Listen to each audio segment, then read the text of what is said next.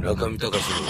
FM 芸術道場これだからもう学園祭実行委員会はこれからあそう11月の10 10なんだっけいつ11月9日に日曜日えっ、とフジテレビのなんだっけ、はいえー、とお台場レインボーレインボータウンのあの駐車場のところで、イタジーフェスタというイベントがありまして、イタ車っていうね、はいあのー痛い車車にアニメの絵を描いてる人たちが500台集まるっていうイベントがありましてそこに学園祭実行委員会出張版でねはい、参加をすることが決定いたしました、だからまあ2ヶ月に1回ぐらいまさにマッチポンプ で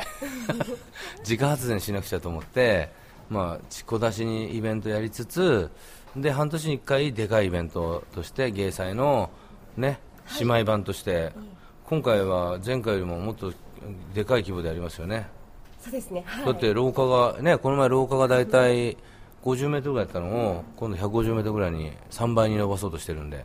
どうですか学園祭実行委員会って見て楽しかったよねすごい楽しかったです本当に楽しかったです自分で言うのもなんなんですけど人生で何番目ぐらい楽しかったえー、でもなんかあのどこういやなんかベスト10入る入ります全然ベスト5入りますベスト5入る、はいうんベスト5かじゃあベストそうですベスト5わかんないです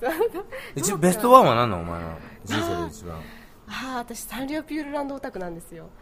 ああじゃあサンリオピューロランドに初めて行った時はベスト1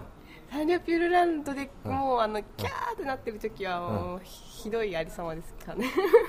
あそうなんだ、あそうあじゃあ要するにはいサンリオピューロランドみたいな感じのものをはい最終的には作りたいのどっちかっていうとそうでもないいやの そういうわけではないです全然うんはいそうですねがいや学園祭実行委員会はでもあの不思議な空間だったと思うんですよ本当になんかあの本当にお前他人事だないやいやそのすごい自分事ですア ニメあのアニメのなんか学園祭みたいな感じになっててなんですかねちゃんと言葉にしなきゃいけないラジオはラジオって難しいですね終わっすちゃごっいたよ満足ですはいということでねありがとうございました中見隆の FM 芸術道場